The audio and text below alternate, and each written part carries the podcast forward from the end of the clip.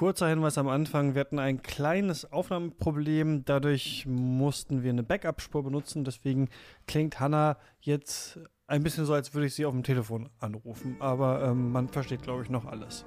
Das wollte ich nur gesagt haben. Viel Spaß mit der aktuellen Folge. Hello. Hi. Mrs. Marlowe, yes? Harper, yes. Do, come in. It's a beautiful house. Will it just be you staying, or Excuse me? Mrs. Marlowe? No. Apple from the garden? Y- yeah, it was delicious. No, no, no, no. Mustn't do that. Forbidden fruit. Oh, God, sorry, I. I, I I'm joking. Oh. Ihr hört Katz, den kritischen Filmpodcast Folge 114 mit Hannah Pilacic. Hallo. Und Alex Garland ist zurück nach Ex Machina, Annihilation und äh, Devs kommt jetzt ein neuer Horrorfilm, der für viel, ja, äh, Ratlosigkeit und Spott sorgt, möchte ich mal sagen. Mal schauen, wie wir das sehen. Ich bin Christian Eichler. Hi.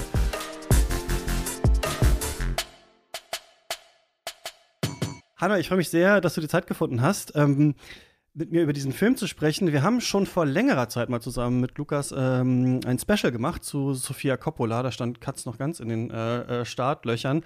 Und ähm, du bist ansonsten Filmkritikerin beim Spiegel und deine Stimme kennt man wahrscheinlich, wenn man den Kritik.de Podcast hört, weil ihr immer ähm, auf den verschiedenen äh, Festivals ja da ähm, podcastet täglich und da du ja relativ oft ähm, dabei bist. Und jetzt gerade warst du auf der Dokumenta, oder? Wie war's da? Ja, da war ich und ähm, hatte zwiespältige Eindrücke. Ähm, Ja. Sehr, also wegen der ganzen Diskussionen natürlich Mhm. vorweg, aber auch dann an verschiedenen Orten fand ich das ähm, Ausstellungskonzept überhaupt nicht äh, erschließlich, erschließlich und an anderen wieder ganz toll. Aber das ist tatsächlich, finde ich, relativ zufällig. Man muss sich die Sachen, die sehr verstreut sind über die Stadt, sehr zusammensuchen und dann sind auch nicht alle Orte eben gleich überzeugend. Das kann, wenn man nicht viel Zeit hat, glaube ich, ganz komische und unbefriedigende Eindrücke hinterlassen. Mhm. War da für Filmfans irgendwas Interessantes, irgendwas zu holen? Ähm, es gibt ein paar Videoarbeiten, aber da ist dann auch gleich eine, finde ich, der schwierigsten Arbeiten dabei. Da gibt es so ein ähm, Tokyo ähm, Secret Real Archive, heißt das, glaube ich, wo ähm, Filme aus Palästina in einer vermeintlichen äh, Underground-Aktion äh, Mhm. aus Tokio den Leuten zugespielt wurden. Und das sind alles eben sehr ähm, Israel-kritische Filme, die, glaube ich, finde ich, im falschen Kontext präsentiert werden und sehr großräumig. Also das ist auch Ja. einer der zwiespältigen Eindrücke von der Dokumenta. Okay, also du bist nicht so überzeugt. äh, Nein, eine Mischung. Es gibt, es, es gibt Ja. tolle Momente und auch da, wo halt die Kollektividee auch eben einen herausfordert, jetzt vor einem Ort auch mal stehen zu bleiben und nicht das große Kunstwerk zu erwarten, wo eine einzelne Künstlerhandschrift ähm, sich sofort erschließt, sondern tatsächlich zu gucken, was sind die Erwartungen an den Ort, an den Prozess, wie kann man Prozesse darstellen, wie kann man mit äh, einer kollektiven Haltung und vielleicht mit einem Produkt umgehen. Das sind, finde ich, schon total interessante Ideen, die man da mitnimmt und die man auch erstmal selber so ein bisschen verarbeiten muss und auch vielleicht eine Frustration ja auch erstmal mit sich selbst aushandeln muss und nicht gleich halt äh, als Vorwurf zurückspielen muss. Mhm. So ähnlich ging es mir mit diesem Film. Äh, Frustration erstmal vielleicht mit sich selbst aushandeln, dann äh, überlegen, ist der vielleicht doch schlauer gewesen, als man dachte oder äh, vielleicht auch doch nicht. Ähm, wir sprechen über Man von Alex Garland. Du hast ihn in Cannes schon gesehen, äh, wo er gelaufen ist. Und Alex Garland hat sich ja so ein bisschen über die letzten Jahre als, ja, Autorenfilmer Hoffnung gemausert, ein bisschen auch als neuere Art von Science-Fiction-Regisseur. als letztes gab es diese Amazon-Serie äh, Devs, wo es ja so ein bisschen auch um die Zustand von ähm, Zeit und Zeitlichkeit äh, ging dann, und das war ja auch alles ähm, auch so Hightech-mäßig äh, gefilmt. Rob Hardy ist ja sein äh, Kameramann, der bei den verschiedenen Filmen jetzt auch bei Man mit dabei war. Die anderen Sachen, Ex Machina, da ging es ja um diese typische Frage, ähm, wann kann eine künstliche Intelligenz ein Bewusstsein eröffnen und auch schon Sexismus war da auf jeden Fall ein Thema und Misogynie und dann in Annihilation, äh, der dann ja auf Netflix rausgekommen ist, ich glaube ursprünglich war der von Paramount äh, produziert, ging es ja um diese Suche in dieser seltsamen äh, Zone, wo anscheinend Aliens gelandet sind und man seine Erinnerungen äh, verliert. Also immer ganz unterschiedliche Filme, die trotzdem so einen starken Sci-Fi-Genre-Einschlag auf jeden Fall hatten. Jetzt geht es eher in die Horrorrichtung. Wie findest du ihn so? Wie verfolgst du so seine Karriere? Mit einer gewissen Skepsis. Ich finde ihn Mhm. durchaus einen äh, eher so äh, ein bisschen abwägenden, äh, kalkulierenden, ähm, also nicht mal Filmemacher, ich habe ihn äh, als Buchautor erstmal kennengelernt bei The Mhm. Beach, was ja auch irgendwie Ja. so die Einstiegsdroge für viele war, die ja auch schon halt eben so eine Slickness hatte, wo man so ein bisschen äh, sich auch äh, gewarnt fühlte vor dessen Ideen und äh, Setups. Und äh, mit dem Bewusstsein aber, dass ich ihm nicht so ganz über den Weg traue, beziehungsweise ihm auch nicht zu viel zutraue, sondern eher tatsächlich irgendwie so ein, ein Spiel bei ihm immer hinter vermute, konnte ich Men dann sehr genießen, tatsächlich. Aber Mhm. es hat halt, finde ich, auch einen ganz äh, äh, großen Vorlauf, bis er auch dahin gekommen ist, glaube ich. Also auch die Filme haben ja so eine Verbundenheit, obwohl sie halt eben so thematisch so sehr breit gestreut sind. Ähm, wie er sich so seinen Weg durch Genres ähm, bohrt, ist ein ganz interessantes ähm, Projekt, finde ich, auch für den Podcast hier. Ich weiß nicht, wie du angefangen hast. Ähm, hast du mit Mit 28 ihm, Days ja. Stimmt, das gab's ja auch noch, ja, du hast recht. Ähm, genau, den habe ich tatsächlich, glaube ich, zu Schulzeiten damals gesehen und dann so richtig so klischeemäßig im Auslandsjahr nach dem Abi, glaube ich, The Beach dann äh, gelesen und ähm, hat mich natürlich da total abgeholt. Man ist in dieser äh, äh, weiten Welt und dann, ähm, ja, lauert da aber so ein bisschen auch der Neokolonialismus, darum geht's ja dann in äh, diesem Buch und ähm, dann ihn auch später erst ja, wiederentdeckt als Regisseur mit dem Wissen, dass man ihn als Autor schon kannte. Und ich fand aber, müsste den aber wahrscheinlich noch mal schauen, um das jetzt noch mal bewerten zu können. Ich fand ähm, Ex Machina irgendwie am dichtesten konzipiert, geschrieben und stilistisch entworfen. Also so einerseits, was das Gedankenexperiment an sich angeht, dann was es für ein relativ radikales Ende nimmt, wie dieser äh, Raum entworfen ist, wo ähm, der Mann dann mit dieser KI äh, spricht und was es so ein bisschen über Gesellschaft erzählt. Und bei den anderen Projekten, sowohl bei Devs als auch bei Annihilation, als auch jetzt bei diesem Film, habe ich immer so ein bisschen das Gefühl, äh, vielleicht fehlt da noch eine Ebene oder so. Vielleicht hätte man da noch mal ein bisschen länger dran rumüberlegen können. Vielleicht ist es noch nicht so ganz rund, aber dadurch haben die natürlich auch so ein bisschen so eine Brachialität. Also wohingegen vielleicht Ex Machina fast noch verkopft ist, finde ich, sind die anderen eher gefühliger, straighter und stoßen einen vielleicht eher so vor den Kopf und man fragt sich dann, okay, war das jetzt schlau oder war das ganz blöd oder was soll ich eigentlich damit? So ging es mir mit diesen späteren Projekten. Wobei vielleicht Devs noch bei Ex Machina einzuordnen ist, aber zumindest Annihilation und Men fand ich beide ähm, in, mit diesem Spielen mit dem Genre und auch so richtigen Genrekonventionen. Also in Men haben wir zum Beispiel, wie sie da eine Orange ist es, glaube ich, schneidet und dann dieses Messer so vor sich liegt und wir wissen, ja, wir sind im Horrorfilm, ne? Irgendwas passiert noch äh, äh, damit. Das, ich finde, er ist irgendwie brachialer geworden und nicht feinfühliger. Ja, wobei ich auch sein Plotting noch nie so richtig feinfühlig fand. Ist nur vielleicht ein bisschen mm, mehr topical, also die Themenresonanz ist vielleicht ein bisschen größer. Aber ich mag es eigentlich mehr, wenn die Bilder anfangen, so für sich zu stehen. Und deshalb finde ich auch, glaube Mhm. ich, auch tatsächlich Annihilation und Men das Korrespondenzpaar. Dass Mhm. da zum Teil einfach nur, also das Gefühl, ihn ein Bild interessiert und wie er zu diesem Bild hinkommt. Und in Annihilation, da geht es diesen Schimmer, der halt irgendwie eine Art von Membran oder auch ähm, Virusagglomeration ist, das sich über die Dinge legt, über die Menschen und ihre DNA verschmelzen lässt, dass das einfach super aussah und dass diese Begegnung mit dem Schimmer das ist, was die Leute im Film selber fasziniert, aber mich dann auch tatsächlich als Zuschauerin am meisten interessiert hat. Das, was halt irgendwie dann wiederkommt, so wer ist noch er oder sie selbst und begegnet sich selbst als Mutation. Das fand ich dann schon irgendwie egal, weil halt einfach die, dieser Reiz dieser Oberflächen und diese Landschaften, die von dieser Oberfläche, diesem Schimmer überzogen waren, für mich total groß waren. Und da kommen wir jetzt ja vielleicht auch bei Men hin. Es ist ja auch ein Film der Tableaus und der Landschaften. Mhm. Ja, und es gibt immer diesen Raum des Ungewissens, würde ich sagen, bei Alex Garland, in dem man sich hervorbewegt, in dem so eigene Regeln gelten und dann am Ende, gut, das passiert in vielen Filmen, aber konfrontiert ist man natürlich mit sich selbst auch ein bisschen äh, dann konfrontiert und ich weiß natürlich genau, welches Bild du meinst. Also so unterschiedliche mh, Settings, Annihilation und Men haben, ist das Ende doch sehr ähnlich auf eine Art tatsächlich. Ne? Also, Mhm. dass wir wie in so eine Art äh, Tanzsequenz mit wenigen äh, Figuren hier irgendwie rausgehen. Aber zu viel sollten wir da vielleicht noch nicht verraten. Worum geht's? Ähm, Jessie Buckley spielt Harper, die so einen Kurzurlaub äh, verbringen will in einem kleinen ähm, Dorf in ähm, England, fährt da raus in so ein Landhaus. Das ist schon äh, so die heutige Zeit. Also es gibt Airbnb, da ist so ein äh, Typ, der sie da so ein bisschen reinführt, oder wissen nicht, ob es Airbnb ist, aber irgendwie sowas, ähm, der ihr das alles äh, zeigt. Der wird gespielt von Rory Kinnear.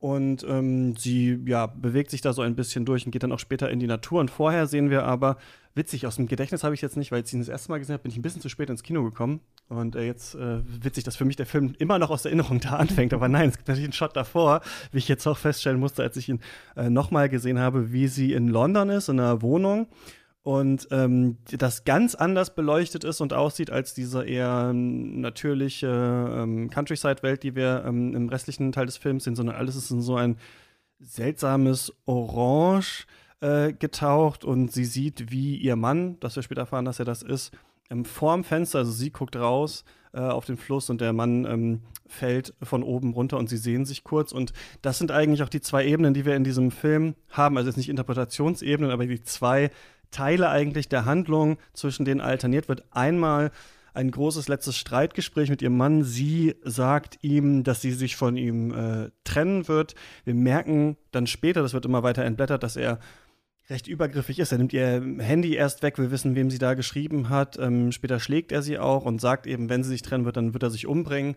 Und er stürzt sich dann auch, beziehungsweise es ist nicht hundertprozentig klar, aber er fällt auf jeden Fall vom oberen Stockwerk dann dieses Hauses runter. Und das Zweite ist, wie verarbeitet sie das ähm, auf dem Land in diesem Aufenthalt? Denn was wir dann erfahren, nachdem sie einen äh, Trip durch dieses tatsächlich wirklich sehr äh, imposante Grün macht durch den Wald, äh, verfolgt sie ein nackter Mann aus dem Wald und schon und irgendwann, also es treten immer mehr Männer da auf und sie hat ähm, immer mehr von den Gespräche. Einer ist so der, der Pastor, so ein kleiner Junge, der Typ, der in der Bar arbeitet, ein Polizist und ich tippe mal, dass der Groschen bei manchen sofort fällt, bei anderen erst relativ spät und die sich dann denken, ah, das hätte ich mir früher auffallen können. Die werden alle gespielt von Rory Kinnear. Also Men, äh, der Film könnte wahrscheinlich auch All Men heißen. Ähm, wir merken, dass ähm, sie bedrängt wird von diesen Männern und nicht immer ganz klar ist, welche Gefahr geht eigentlich wirklich von denen aus. Das sind mal kleine Übergriffigkeiten, das sind mal größere und am Ende ja explodiert eigentlich so diese ganze äh, Geschichte. Du hast ja gesagt, dir, du findest die Form eigentlich interessanter bei ähm, Alex Garland als so vielleicht das inhaltliches das Skript. Wie fandst du denn das hier formal gelöst? Also, wenn man den Trailer kennt, muss ich sagen, bietet der Film nicht so mehr die Ebenen, als dass halt eben man diese Arbeiten mit Rory Kinnears Gesicht halt eben schon kennt. Also es ist mhm. schwierig, mhm. diesem Grundsetup zu entkommen. Und es ist dann ja immer schon so ein bisschen eine Schwäche, wenn halt einfach der Visual Gag All Men are the same ähm, sich sofort erschließt. Aber äh, die Kombination halt mit den Landschaften und auch eben dieser Idee von ähm, man kann halt sein Trauma in der Natur überwinden, finde ich immer wieder von so einer ja so einer Komik ähm, mhm. durchdrungen. Also dieser nackte Mann, der am Anfang auftaucht, der verfolgt sie immer weiter und ähm, man sieht auch immer mehr von ihm. Er ist nämlich tatsächlich irgendwie so eine Art von Faun auch, also so Blätter sind unter seiner Haut gestochen, Nadeln, Blumen und sowas und der verschwindet. Ähm, also scheint so irgendwie so ein Mischwesen zu sein, aber auch eins, was halt irgendwie sich so gewaltsam mit der Natur vereinigen will. Mhm. Und diese Figur, wie die sich immer mehr auch verwandelt und ihr immer mehr zusetzt, finde ich einen totalen Reiz. Ähm, und das, ob das nun halt irgendwie, ob der nun für alle alle Männer steht oder die Summe aller Männer ist oder so, ist mir dann halt schnell egal geworden, tatsächlich. Oder vielleicht auch eben konnte ich es schnell abhaken, weil ich halt Alex Garland unterstellt habe, dass das das Kalkül ist, was einen als Thema an dem Film interessieren soll, während er vielleicht das gar nicht irgendwie weiter verfolgen mag. Ja, das ist tatsächlich ein bisschen die Frage, was will er mit dem Thema eigentlich? Ich fand erstmal auch diese Naturaufnahmen eindrücklich. Ich glaube, dass auch ähm, der Kameramann das irgendwie nicht so schlecht löst oder beziehungsweise äh, ähm, Postproduktion. Sie hat ja auch so einen grünen Mantel an, aber der verblasst eigentlich total gegen dieses ganz grelle, ganz satte Grün, was sich einem so in die Netzhaut brennt, wenn man diesen Film sieht. Und sie bewegt sich da dann immer weiter durch, weiter weg von diesem Haus. Und ähm, dann merken wir, diese Männer treten irgendwie in ihr Leben erstmal durch so einen halt typischen Horrormoment. Wir sehen irgendwie nur so die Silhouette, der Mann kommt näher, sie rennt weg kurzes retardierendes Moment, dann merken wir wieder, ach shit, er ist doch noch da, dann wieder, nächster Morgen, nichts ist los, ah, da steht er wieder. Also so ein typisches ähm, ja, vielleicht so Haunted House Horror Ding, was wir hier sehen, immer wieder äh, gibt es kurze Anspannung, dann lässt er wieder los. Und ich finde, dass Alex Garland es schon schafft, einen zu fragen, oder dass man sich fragt, was soll man jetzt mit diesem Film? Was soll man jetzt davon erwarten? Soll das jetzt richtiger Horror werden? Hat er tatsächlich was äh, ähm, zu sagen? Wie reagiert man jetzt auf diese verschiedenen Typen? Und du meinst ja, dass das so eine humoristische Ebene hat. Und ich finde auch, das ist total lächerlich eigentlich. Also spätestens, wenn sie dann in der Bar ist und dann kommen halt wirklich alle wie so, so ein Schaulaufen einfach rein und man merkt halt, wenn es einem vorher noch nicht aufgefallen ist, ähm, die werden alle von äh, Rory Kinnear gespielt und merkt ihr fällt es aber nicht ja auf, ne? Also das hat ja genau, keine ihr fällt es nicht auf. Also intradiegetisch merkt sie es äh, nicht, genau. Es wird nicht, nicht von ihr, von ihr ähm, äh, kommentiert, genau. Da fragt man sich dann irgendwann genau, was will er eigentlich ähm, so damit? Und ich glaube, eine Sache, also natürlich kann man es irgendwie versuchen auseinanderzudröseln, dass das verschiedene Arten von Sexismus, Misogynie sind, die in der Gesellschaft sind. Also diese Idee von dass ja, dass auf Social Media dann immer Männer irgendwie verteidigen mit ja not all men, also wenn jemand was sagt, das und das ist sexistisch, ja, aber so sind ja nicht alle Männer, dann wird ja gesagt, naja, darum geht es ja auch nicht unbedingt, dass jetzt jeder Mann irgendwie was gemacht hat, sondern es könnte einmal immer jeder Mann sein. Darum geht es ja auch in diesem Film. Überall kann irgendwie die Gefahr kommen.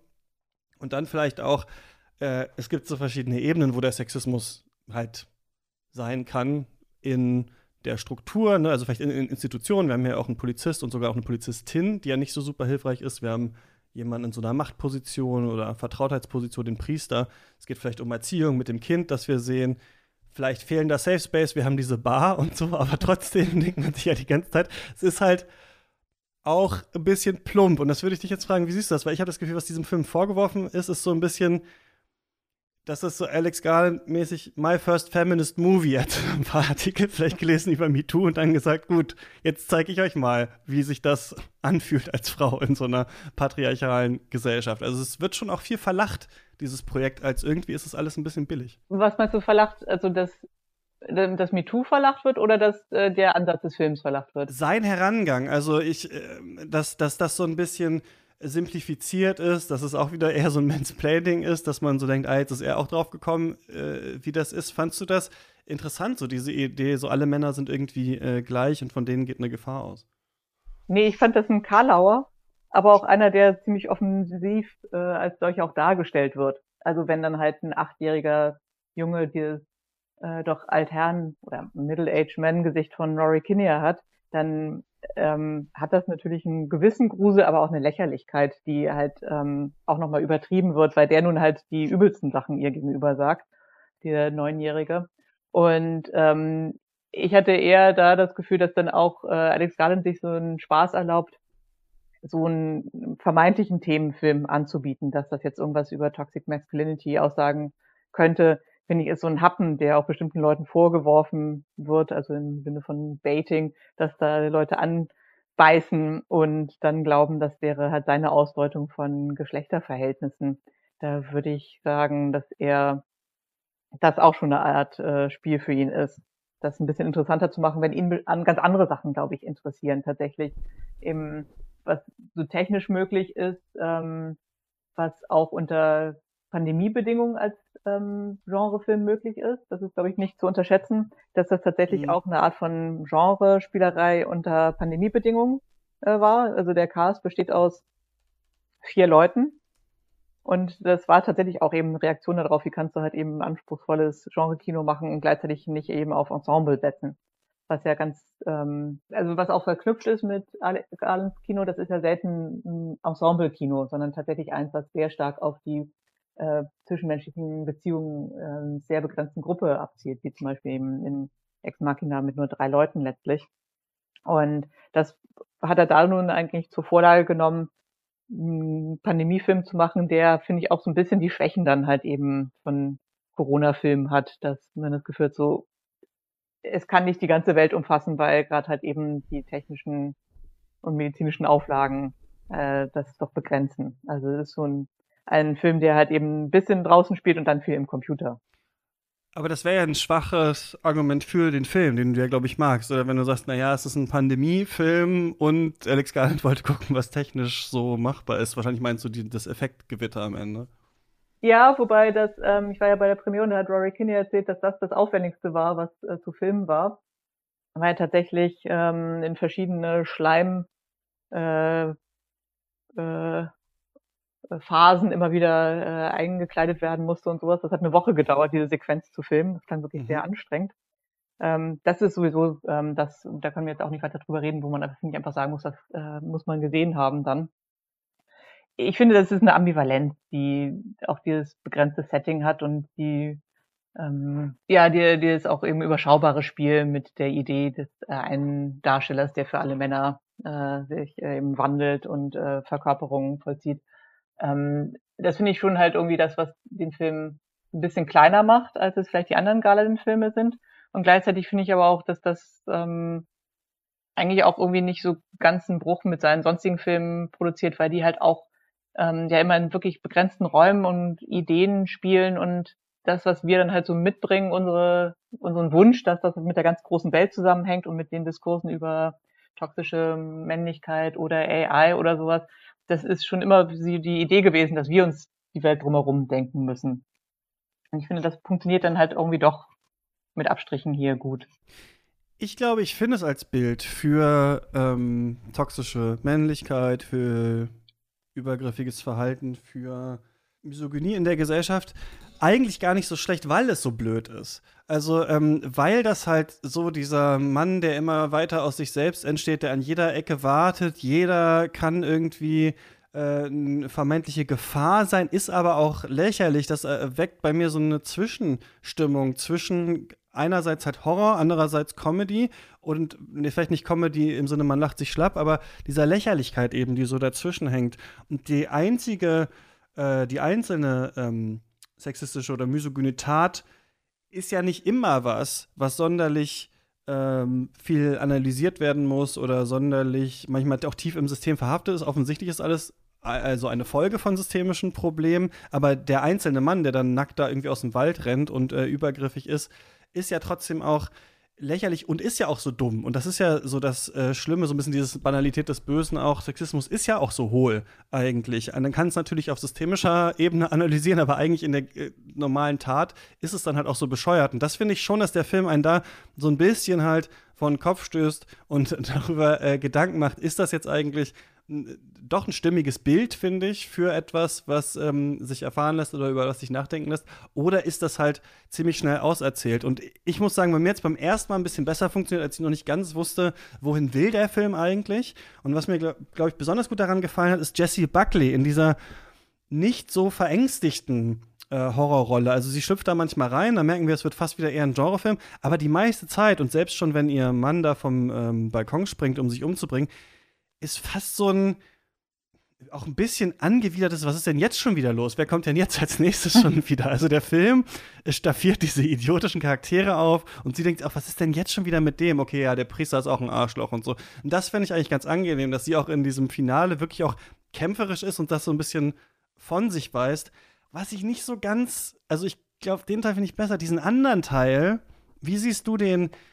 Ihr Mann hat sich umgebracht und sie muss jetzt mit der Schuld leben oder muss sie es nicht und sie fährt jetzt auf Land und darüber nachzudenken, was noch hätte sein können und so. Das hat in der Konstruktion für mich nicht so gut funktioniert, weil ich so dachte, wir alle, also niemand würde das sehen und ihr die Schuld daran geben. Also da hatte ich keine richtige Frage an dieses Thema, dass er ja versucht, immer weiter zu entblättern, indem wir immer mehr Details über diesen, diesen Sturz da mitbekommen. Echt, das fand ich ja eigentlich das, äh, den krassesten Sexismus, dass ähm, es auch eine geben, Ebene gibt, an der ihr vorgeworfen wird, dadurch, dass sie ihren Mann unglücklich gemacht hat, er ihr eine bei Proxy, also übervermittelt, äh, mhm. selbst nochmal Gewalt angetan hat. Also dass ihr vorgeworfen wird, ähm, äh, sie hätte ihn dazu gebracht, sie hätte ihn dazu gezwungen. Und das dieses Look what you made me do Moment finde ich eigentlich noch den krassesten Vorwurf, von denen, denen sie ja selber eigentlich letztlich auch nicht entkommt der ja auch eine Aber ganz glaubt sie sich das selbst? Das, das war so meine Frage, genau. Also den Vorwurf fand ich, das fand ich auch ähm, ganz gut gewählt. Aber glaubt sie, also hat sie diesen Zweifel in sich tatsächlich oder wehrt sie sich eigentlich nur gegen diesen Zweifel in diesem Film? Das habe ich nicht so ganz für mich durchdrungen. Glaubt sie wirklich, oder will uns Alex Garland sagen, sie fragt sich tatsächlich, ob sie eine Schuld daran hat? Ähm, da müssen wir jetzt zum Ende kommen äh, so, und das halt auflösen, weil ich glaube, ähm, Lass doch machen. Wir machen hier ab jetzt, spoilern wir diesen Film, würde ich sagen. Können wir gerne machen. Äh, und zwar ab jetzt. Okay. So, hier nochmal kurz Christian aus dem Schnitt. Diese Spoiler-Ankündigung war sehr spontan, also ich gebe euch jetzt hier nochmal 10 Sekunden länger, jetzt ähm, auszumachen, äh, weil wir jetzt mit dem Spoilern anfangen. Am Ende gebiert ein Mann sich immer weiter äh, äh, selbst in einer recht fulminanten Szene. Und genau, ja. am Ende kommt dann nochmal die Konfrontation mit dem ähm, Ehemann. Genau, der, ähm, also die Inkarnation dieses ähm, Naturstalkers der wird immer weiter so zugerichtet, dass zum Beispiel eben die Hand bis irgendwie über den ähm, über das Gelenk äh, aufgeschlitzt wird und so, den, den, die den Zurichtungen des Mannes entspricht, der, als er beim Sturz eben auf einem Geländer auf äh, sich die auch den Arm aufschlitzt, halt auch in einer ganz verrenkten Position landet und die Verrenkungen des Körpers des Naturstalkers entsprechen immer mehr denen. Also sie richtet ihn wie, wie eigentlich ihren Ehemann zu oder er wird zugerichtet. Und das kann man ja auch als äh, Allegorie darauf verstehen, dass sie halt eben diesem Trauma versucht äh, zu entkommen und dass eigentlich die Konfrontation imaginiert ist, dass sie sich halt eben diesen Naturmann so zurichtet in ihrer Gewalt, gewaltigen Abwehr, dass dann es halt eigentlich äh, der Mann, ihr Mann ist, der in seiner entstellten Leiche wieder sich ihr gegenübersteht und sie halt eben erst verarbeiten muss, was sie vielleicht mit diesem Mann getan hat. Verstehst du, was ich meine? Mm, also, dass sie ihr Verarbeitungsprozess, ja. Also, dass sie halt eben dieses Stalking sich selbst imaginiert und dass das halt die ähm, Verkörperung dieses Traumas ist. Also, dass sie halt tatsächlich diesen versehrten Körper ihres Ehemannes ähm, sich in verschiedenen Konstellationen auf dem Land imaginiert, um dann ihm wirklich gegenübertreten zu können und ihn dann ja noch in einem letzten Auslöschungsmanöver kurz und klein zu hacken. Also dass die Verarbeitung doch vor Ort stattfindet und sie tatsächlich mit der Schuldfrage ringt und sie halt wieder in Gewalt löst.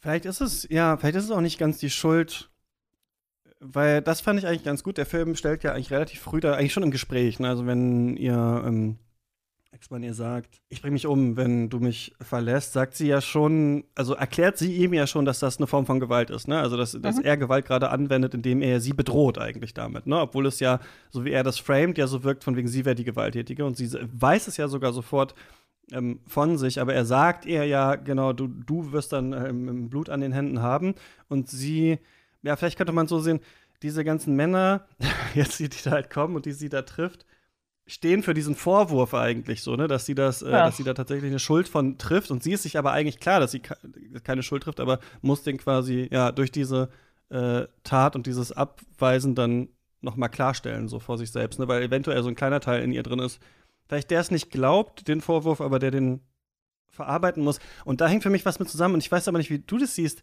Findest du nicht, ähm, Rory Kinnear und Jesse Buckley sehen sich irgendwie ähnlich? Also ich habe mich gefragt, ob er gecastet wurde, auch damit das auch so äh, da noch so was ähnliches ist oder ob ich das nur so sehe und da ist eigentlich gar keine, gar keine Ähnlichkeit drin. Äh, habe ich jetzt nicht so gesehen, tatsächlich. Dass ja. ähm, da die Entsprechung ist, nee.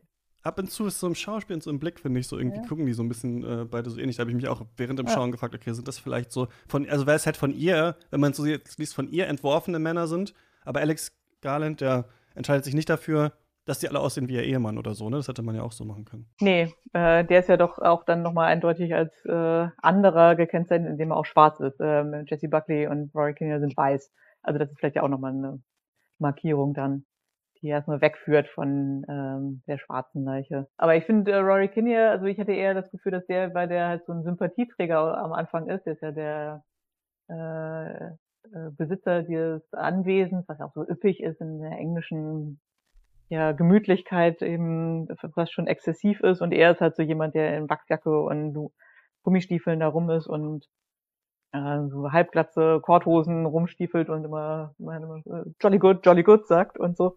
Und daher einen erstmal so auch in diese Fantasie von englischem Landleben entführt.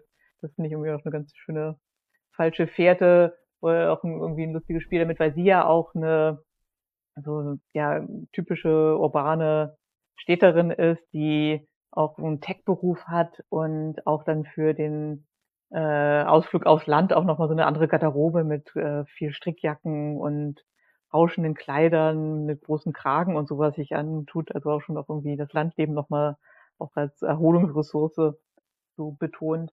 Und das finde ich auch so eine Ambivalenz in ihrer Figur auszeichnet. sie ist ja auch nicht sympathisch. Das finde ich eben auch ganz stark daran. Weil sie hat eben auch, wenn man sie dann mal sieht, wie sie noch so ein bisschen von dem Landhaus auch arbeitet, auch eine gewisse äh, eher kaltherzige Management-Seite von sich zeigt, wo sie Leute bei den Zoom-Calls herumbefehligt und sowas. Das finde ich irgendwie eine ganz interessante Entsprechung auch mit dem Tech Bro aus Ex Machina. Also diese mhm. Äh, Kaste an Leuten da halt auch äh, immer wieder so in ganz schnellen und finde ich sehr effektiven Strichen halt mitbekommt. Das finde ich eben auch ganz schön, dass sie dann nicht halt äh, ein eindimensionaler Charakter ist oder auch eben nicht das ne, sprichwörtliche nur Opfer der Männer, sondern tatsächlich auch eben eine Persönlichkeit ist, die schnell eben auch über die Kleidung und ihre Tech-Sachen ausbuchstabiert äh, ist. Ich weiß nicht, wie es dir mit der Figur an sich ging. Man fühlt ja schon mit ihr mit und hat doch gleichzeitig auch eine Distanz zu ihr, oder? Mhm. Ja, ich finde, sie ist so verwunden. Also, das ist für mich ein bisschen das, was ich am Film ganz gut finde: dieses brachiale, auch unverständliche, dass man auch während man den Film schaut, sich fragt, ist das jetzt, bleibt das jetzt so? Ist das jetzt, ist das wirklich der Witz? Und so. Und so genauso geht sie aber auch durch den Film, finde ich. Mit so einer seltsamen, zweifelnden ähm, Mine. Und stimmt, wenn sie da in dem Skype-Call ist mit ihrer Freundin und so, wird dann auch nochmal das Haus gezeigt und so. Aber ich hatte jetzt nicht das Gefühl, dass der Film, ich glaube, weil die Grundkonstruktion halt mit diesem ähm, abusive Ex-Partner und diesen ganzen Männern schon eventuell nicht so gut funktionieren würde, wenn sie auch noch ultra unsympathisch wäre oder sowas. Ich glaube, Alex Garland will da schon einen Punkt machen. Aber stimmt, es ist ein bisschen vielschichtiger, als dass sie nur über dieses ähm, ja, Trauma definiert wird oder nur in dieser Opferrolle in dem Film. Ich finde ganz cool, habe ich noch mal gedacht, dass man ja am Ende das Bild hat der sich selbst klonenden Männer und es kommt immer wieder ein neuer raus. Und wir haben am Anfang diese mh, hm, Szene, ich musste da auch diesmal beim zweiten Mal noch mal stärker drüber äh, oder darauf achten, weil ich hatte den mit meiner Freundin zusammen gesehen. Jetzt immer, wenn wir unter so einer Brücke durchgehen, macht sie immer dieses Ahu, Ahu. Seitdem wir das irgendwie haben, das hat sich eingebrannt. Und das ist aber ja eine Spiegelung vom Ende des Films. Also sie steht ja in diesem ähm, äh, Durchgang und fängt an, mit sich selbst eigentlich zu singen, also mit dem Echo, ne? Und dann legen sich ja auch so verschiedene Stimmen übereinander und man merkt richtig, dass sie jetzt hier nicht um mit Trauma oder was irgendwas zu tun hat, sondern fast wieder so selbst Kunst schafft in so einer Polyphonie irgendwie so, ne? Also was ja vielleicht auch so auf eine Art feministisch lesbar ist und dann sehen wir halt, dieser Mann steht da hinten auf und dann so, ah fuck, es ist wieder ein Typ, okay, jetzt müssen wir uns wieder damit beschäftigen, so ein bisschen. Also man merkt, sie strebt da eigentlich auch raus. Also man hat so ein bisschen das Gefühl, der Film stößt ihr so zu, obwohl sie eigentlich auch gar nicht so Lust drauf hat, vielleicht, ja. Ja, das mit den Echos habe ich, oder auch dieser Geburtsszene, das habe ich jetzt nicht so zusammengeschaltet ich fand eher lustig, dass es das auch so ein, auch eine Art Karlauer ist, weil ähm, diese Figur des Ewigen, die ewige Frau, auch der ewige Jude, das ist ja eine Idee, dass halt eben es immer wieder Neugeburten eines äh, Archetypen gibt mhm. und dass halt eben dann auch der Archetyp Mann ähm, in dann so einem Hypermodus äh, immer wieder sich selbst gebiert und nicht mehr die Frau dazu braucht, die eigentlich die Geburtsmaschine ist, sondern tatsächlich es eben um die wieder immer wieder wiederkehrende Geburt des äh, Archetypens geht. Mhm. Das war für mich eher der Witz, den da Garland macht. Und das hat er mich visualisiert. Also nicht als Idee, dass halt immer, ne, die, dass die Wiederkehr der Horror ist, sondern tatsächlich die Geburt auch nochmal zu zeigen. Mhm. Stimmt, ja, so habe ich es gar nicht äh, wahrgenommen. Ja, das ist natürlich der Horror, wer die Männer können sich jetzt äh, alleine fortpflanzen. Wie siehst du denn diesen ganzen, also ich finde, man muss immer aufpassen, so ein bisschen, auch als ich jetzt mir noch mal Kritiken durchgelesen habe zu dem Film, in so Horrorfilmrezensionen immer alle Buzzwords, also sagen, das Ende ist wie Cronenberg und das andere ist jetzt hier wie Wicker Man und das ist Folk Horror und das ist Haunted House und keine Ahnung. Ich beim Horror erstmal mal schnell mit den Genrebegriffen, weil das mhm.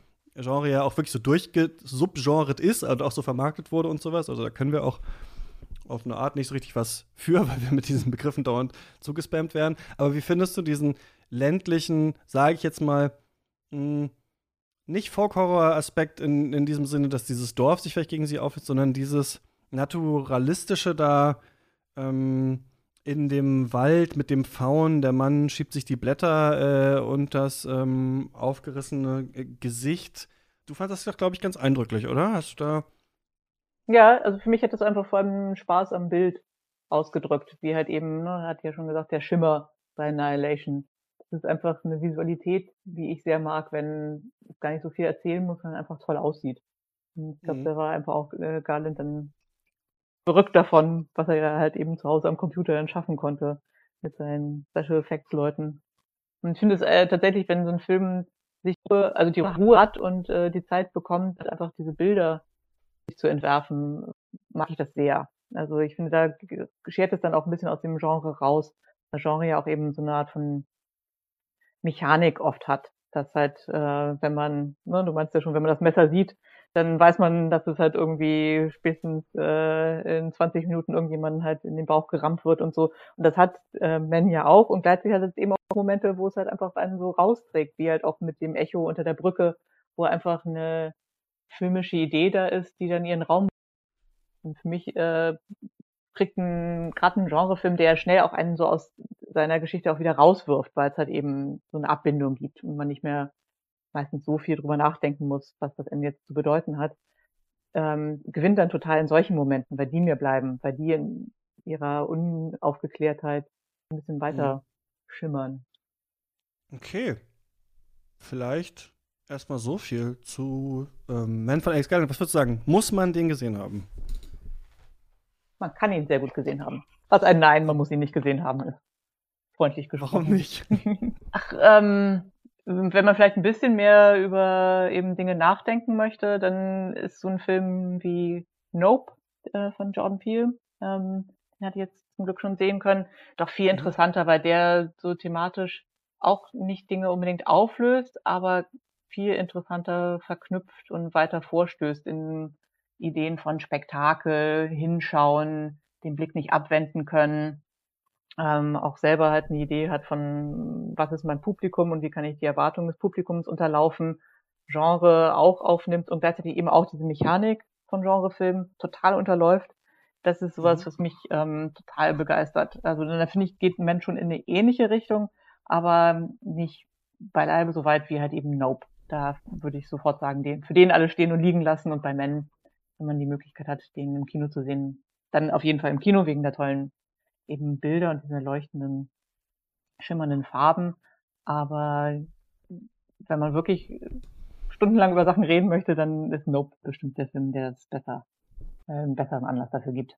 Ja, ich bin sehr gespannt, ähm, wenn äh, wir den besprechen, weil ich auch bisher so von der Kritik, also ich weiß noch gar nichts. Ich habe auch diesen, äh, ich habe glaube ich, den aller, allerersten Teaser gesehen. Also ich weiß noch gar nicht, worum es in dem Film geht. Bin äh, sehr gespannt auf jeden Fall äh, darauf. Ich will auch noch sagen, Man, ja, äh, muss man nicht gesehen haben. Ich würde es aber empfehlen, sich den anzuschauen, auch um sich vielleicht dann danach darüber aufzuregen. Also äh, und dann vielleicht, weiß ich nicht, in die Kneipe zu gehen, wo nicht alle Leute Rory Kinnear sind, sondern unterschiedliche Menschen und da mal richtig drüber zu streiten, ob man hier noch mehr äh, zu bergen weiß. Ich fand dieses stumpfe, alle Männer sind der gleiche und immer wieder kann sich so einer äh, rausschälen aus einer Pfütze im Wald oder ähm, auch äh, dein Vermieter sein oder weiß ich nicht was, besser als diese Traumaverarbeitung über dieses ähm, Motiv, glaube ich, in diesem Film. Äh, das ist mir beim zweiten Mal, fand ich das, glaube ich, fast so ein bisschen zu brachial, aber ähm, auf jeden Fall äh, ein Film, der sich lohnt. Und es ist einfach, ja, ich glaube, dieses Unwort Elevated Horror haben wir jetzt coolerweise nicht benutzt, außer ich jetzt. Das können wir, glaube ich, eh abschaffen. Es ist einfach ein Horrorfilm. Und äh, da, ja, lohnt es sich äh, mal reinzuschauen, glaube ich.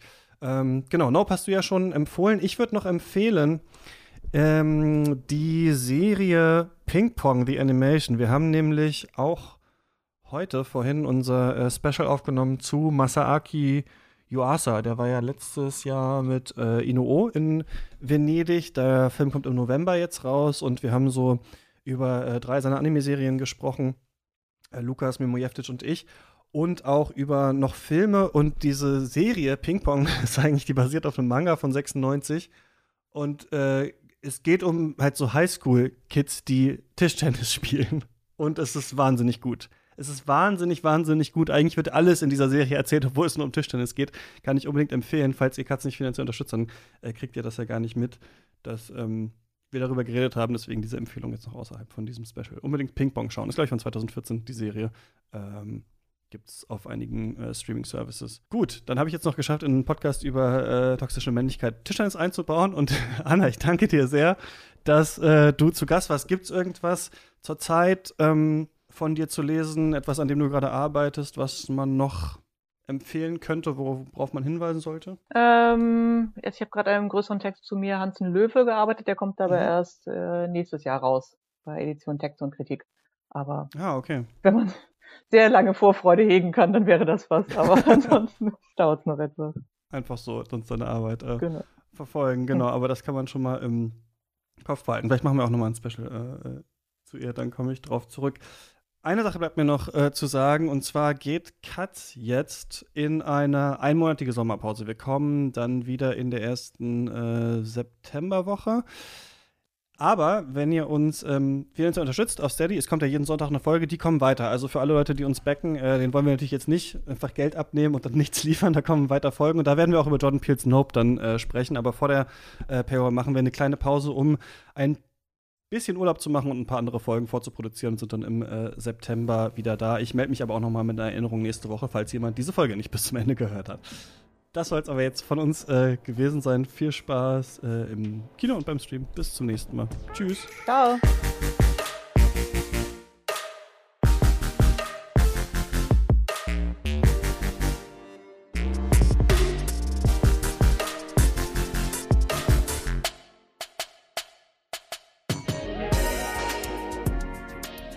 Katz ist eine Produktion von mir, Christian Eichler. Ich moderiere und plane den Podcast zusammen mit Lukas Bawenschik, Lena Kosek, Jan-Erik Thomberg und Barbara Wolfram.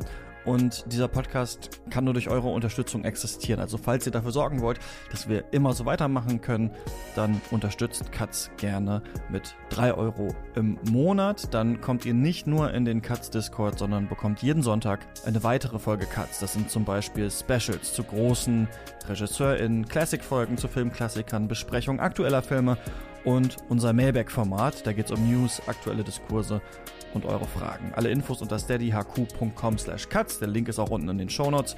Und an dieser Stelle danke ich allen, die uns sogar mit 10 Euro im Monat unterstützen. Das sind Joshua Franz, Peter Hacke, Jan Ehlers, Samuel Engel, David Bockhorn, Stefan Kiske, Georg Kraus, Christian Wefers, Florian Zeppenfeld und Tom Simmert. Vielen Dank für eure Unterstützung. Die 5 Euro Bäcker findet ihr in den Shownotes. Und wir hören uns nächsten Mittwoch hier wieder in der nächsten regulären Folge Cuts oder am Sonntag in einer Folge, die man nur hören kann, wenn man uns unterstützt. Macht's gut.